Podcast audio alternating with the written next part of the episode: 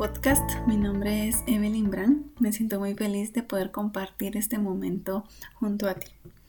El día de hoy hablaremos acerca de la resiliencia. Quisiera compartir contigo algunas de las estrategias que nos brindó el doctor Héctor Fernández Álvarez, fundador de Fundación AIGLE, en una conferencia que tuvo como temática la situación que vivimos muchos con la pandemia. Sin embargo, pues estos elementos o herramientas que él nos brindó aplican para afrontar cualquier situación difícil que puedas atravesar en este momento. Estas situaciones eh, son específicas para cada ser humano, porque cada uno de nosotros piensa, siente e interpreta lo que sucede a su alrededor de forma diferente. Entonces, para comenzar, vamos a iniciar dialogando acerca del concepto de la resiliencia. Esta es la capacidad que tenemos como seres humanos para enfrentar situaciones adversas. Y no solamente enfrentarlas, sino la capacidad de identificar y reconocer una transformación a partir de ella. Esta transformación no significa cambiar en totalidad para bien o ser alguien totalmente diferente.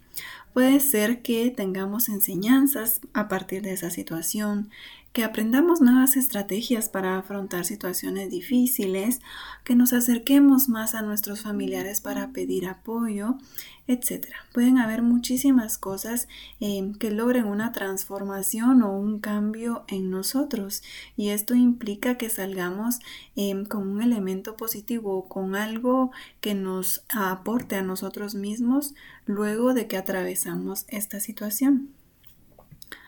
Como les decía anteriormente, pues una situación difícil o adversa puede ser variada según la persona.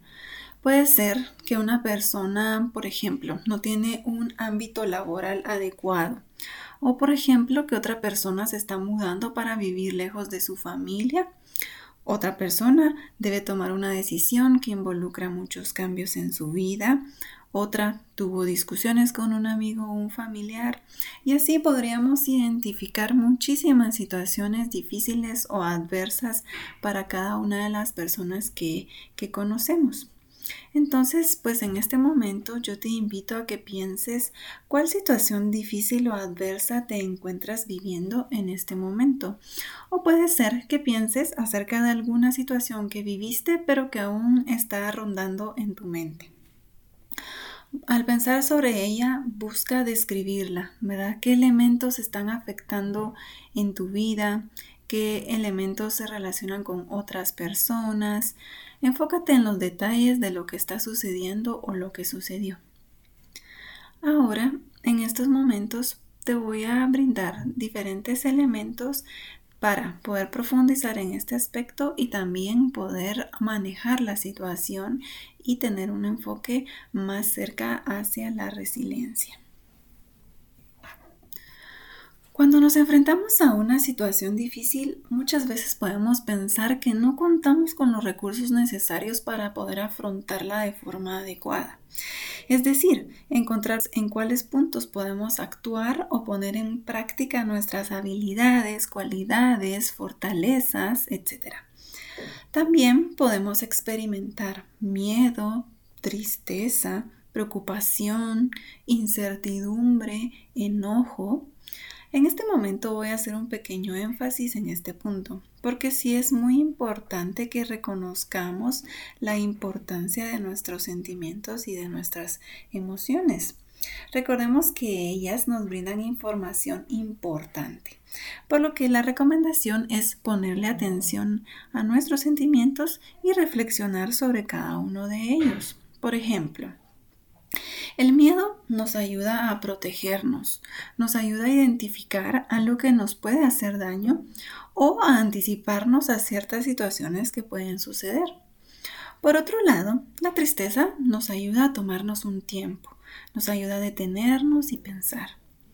El enojo aparece cuando notamos que algo no es justo o cuando deseamos establecer un límite. Por otro lado, la incertidumbre es una emoción que aparece cuando no estamos seguros o no tenemos toda la información de una situación que estamos viviendo o que estamos por vivir.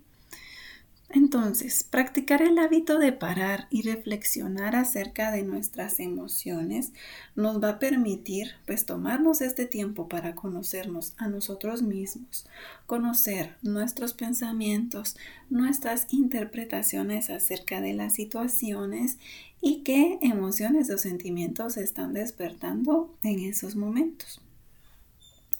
Otro elemento importante cuando estamos viviendo una situación adversa es que algunas personas pueden enfrentar dificultades para dormir, por ejemplo, que duerman muy poco, otras pueden dormir mucho, algunos pueden tener poco apetito y otros pueden tener mucho apetito. También puede ser que la persona se aleje de otros seres importantes en su vida o que evite hablar de sus pensamientos y sentimientos.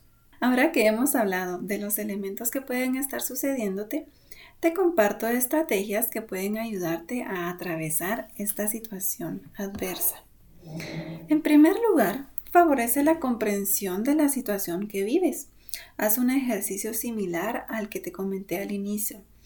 Piensa qué elementos están involucrados en esta situación cuáles personas, cuáles son los puntos de vista de cada una de estas personas, lo que está pasando o lo que puede suceder. Luego, toma un tiempo para reflexionar acerca de ti. Te brindo algunas preguntas que te pueden ayudar. ¿He atravesado una situación similar o difícil antes? ¿Qué hice para poder afrontarla o para poder encontrar una solución adecuada? ¿Cuáles son mis habilidades, cualidades o fortalezas? ¿Cómo cada una de ellas me puede servir o ayudar en este momento? ¿Con cuáles otros recursos o elementos cuento? Por ejemplo, amigos, familiares, compañeros de trabajo. Reflexiona cuál puede ser la forma en que calificas la situación y de qué forma te gustaría abordarla. Por ejemplo, estas preguntas también te pueden ayudar. ¿Cuál es mi enfoque en esta situación? ¿Estoy pensando en un 100% en elementos negativos o en contra? ¿En cuáles elementos de la situación hay alguna oportunidad? Es decir, puedo hacer algo, cambiar algo, proponer algo. O por otro lado, en esta situación no puedo cambiar nada, por lo que tengo la oportunidad para enfocarme en mí, ¿Qué puedo potencializar o mejorar en mí para afrontar esta situación que no puedo cambiar? Promueve el contacto con otras personas. Este es un recurso que puede estar presente y no lo establecemos como una opción. Acércate a las personas de confianza, reflexiona cuáles cualidades de la persona pueden ayudarte. Por ejemplo, algunos pueden ser muy buenos para escuchar, otros para hacer actividades nuevas, mientras que algunos pueden también eh, ser parte de actividades que son tradición, ¿verdad? Ya sea tus amigos o familiares. Cualquiera de estos elementos también te puede ayudar. Ahora, si esta es un área muy importante en tu vida, cultiva la espiritualidad. Puede ser a través de la religión, acerca de pertenecer en una comunidad o un grupo, que tengas tiempo de oración o tiempo de meditación. Haz este espacio algo tuyo, algo que pueda llenarte de paz, de tranquilidad y de esperanza. Decide algún lugar que a ti te guste para hacerlo, por ejemplo, ya sea en tu dormitorio, en algún jardín, algún elemento que a ti te agrade mucho. Por otro lado, también reflexiona si tienes la oportunidad de ayudar a alguien más. Esto podrá darte el enfoque en las fortalezas que tienes y cómo éstas pueden ser de ayuda para otra persona.